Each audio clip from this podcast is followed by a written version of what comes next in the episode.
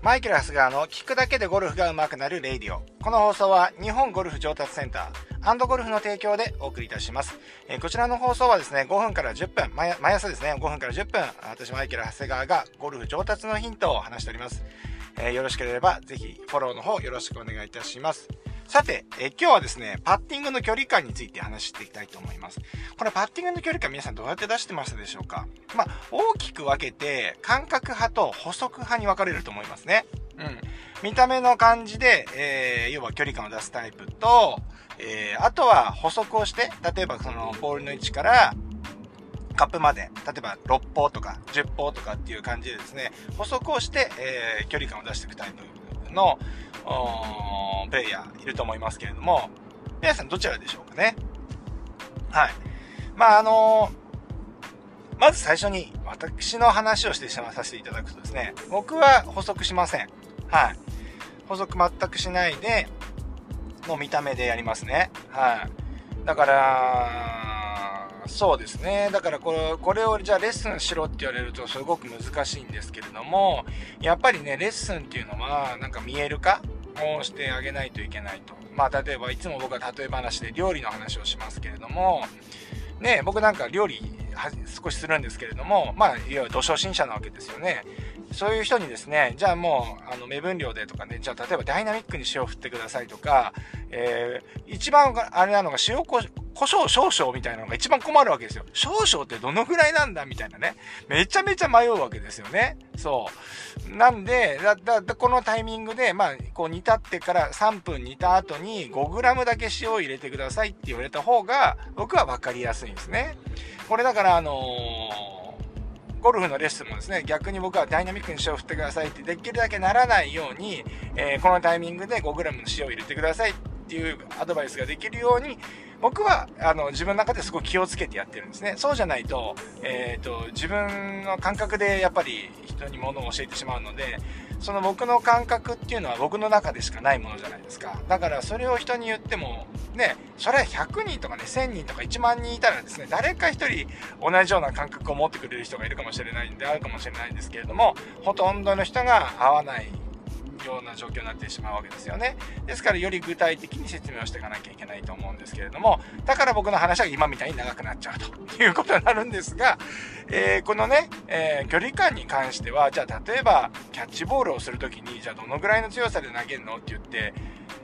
補足をして、このぐらい、じゃあ例えば20メートルだからこのぐらいの強さで投げるとかね、あの、そんなことってあんましないじゃないですか。だから最終的には、あのー何て言うんですか？最終的にはやっぱりそれが、えー、補足ではなくて要は感覚で、えー、できなきゃいけないわけですよね。僕は見た時にじゃあまあ10ヤードだとしますよね。10ヤードだと思っても、あ、なんかちょっと見た目はですね、そうやって思わないですよ。思わないんですけれども、そこの場に立った時に、あ、ちょっと重そうだなとかね、あ、上りが入ってて重そうだなとか、例えばこれ速そう、順目で下りで速そうだな、みたいなのがあるから、同じ10歩でもですね、やっぱりそのちょっとちょっとこの力加減を変えたりして、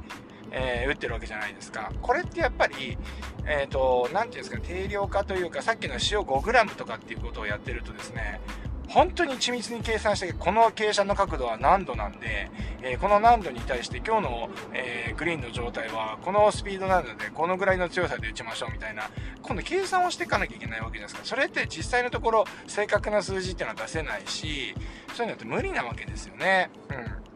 ていうのは条件が毎回って変わっちゃうからですね。はい。あの、料理だと、ですね。いや、例えば油の温度を何度にするとか、えー、沸騰したらどうだとか、常温だとどうだとかって言って、ある程度その条件を揃えられるので、えー、このタイミングで 5g っていうことも言えるとは思うんですけれども、ゴルフの場合はですね、同じコースでやってても同じ状況ってなかなか起きないですよね。風が違ってて、気象条件が違ってたりしたり、えー、そもそも自分のコンディションが変わったりするわけですから、えっ、ー、と、最終的には自己感覚に落とし込めないと、僕はダメだと思ってますね。うん。ただ最初のうちはですね、あの、やっぱりスポーツ何でもそうだと思うんですけど、基礎が大事なわけですよ。で、あの、じゃあ例えばキャッチボールやるときに、いきなりじゃあ 10m の距離感が出せるかっていうと、まあ割と出せるかなとは思うんですけど、キャッチボールってめちゃくちゃ近いところから始めるんですよね。あの多分わかんないですけど2、3メートルとか1メートルとかその辺りからちょんちょんやってってどんどんどんどんどんどんこの2人の距離がですね徐々に離れていくような感じでやってたと思います。僕野球はねあの本当にあのそれこそキャッチボール程度しかやってなかったんですけどなんかそんなような感じで教わってる気がします。だからだんだん遠く離れててもあちょっと一歩離れるとさっきよりちょっと強めだなとかあのー、さっきより近づけばちょっと緩く投げるなとかっていうのを、まあ、感覚で養いながらその野球のキャッチボールとかっていうのはあの身につけていったりすると思うんですねそうするとやっぱり振り上げる量とかじゃなくなってくるわけじゃないですか。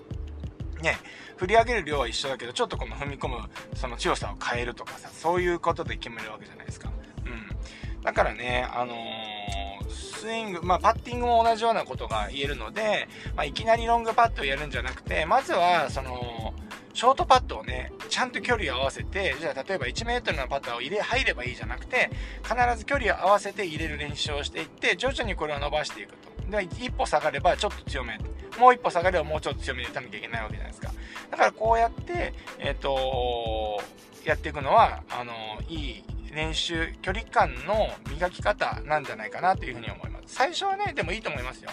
あの、本当に、えー、わかんないうちは、その、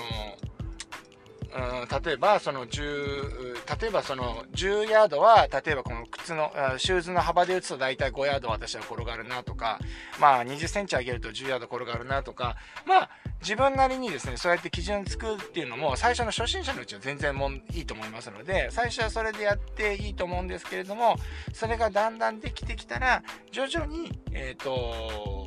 徐々にそうやってあの自分の自己感覚で、えー、距離感が出せるように、えー、練習をしていきましょう。そのためには小さい距離から徐々に距離を伸ばしていくっていう練習が一番いいよっていう今日はそういうお話でした、ま